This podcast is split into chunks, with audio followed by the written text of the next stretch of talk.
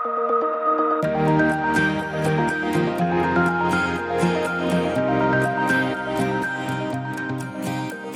und herzlich willkommen zu Tag 18 unserer 21 Tage des Fastens und des Gebets.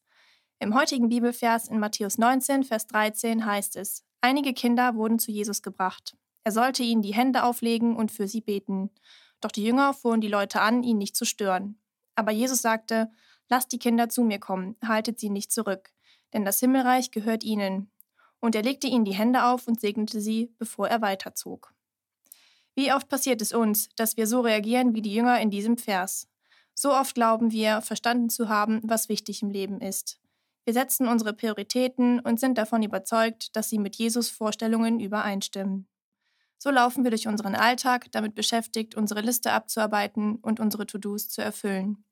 Wenn etwas dazwischenkommt, das nicht in unseren perfekten Plan passt oder nicht unseren Vorstellungen entspricht, dann lehnen wir es ab und empfinden es als störend und ablenkend. Dadurch verpassen wir viele Momente und Begegnungen, die unser Leben bereichern und unseren Glauben stärken können. Dadurch übersehen wir auch Menschen, die Jesus zu uns schickt und die ganz besonders unsere Aufmerksamkeit brauchen. Wie Jesus die Kinder mitten in seiner Botschaft zu sich kommen lässt und nicht wegschickt, zeigt uns, den richtigen Fokus zu setzen. Er nimmt sich Zeit, die Kinder zu segnen und spricht ihnen das Reich Gottes zu. Er fordert uns hier liebevoll dazu auf, den Blick auf ihn zu richten, den Fokus auf ihn zu setzen und den Heiligen Geist in unser Leben mit einzubeziehen. Damit schaffen wir ihm Raum zu wirken, auch wenn es eigentlich nicht Teil unseres Zeitplans ist. Gott möchte uns segnen und aktiver Teil unseres Alltags sein.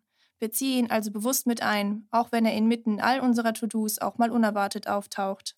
Ich wünsche uns, dass wir in diesen Momenten unsere eigenen Prioritäten zurückstellen können und dafür ihm die Zeit geben, damit seine Gegenwart zum Segen werden kann und sein Himmelreich durch uns Wirklichkeit wird.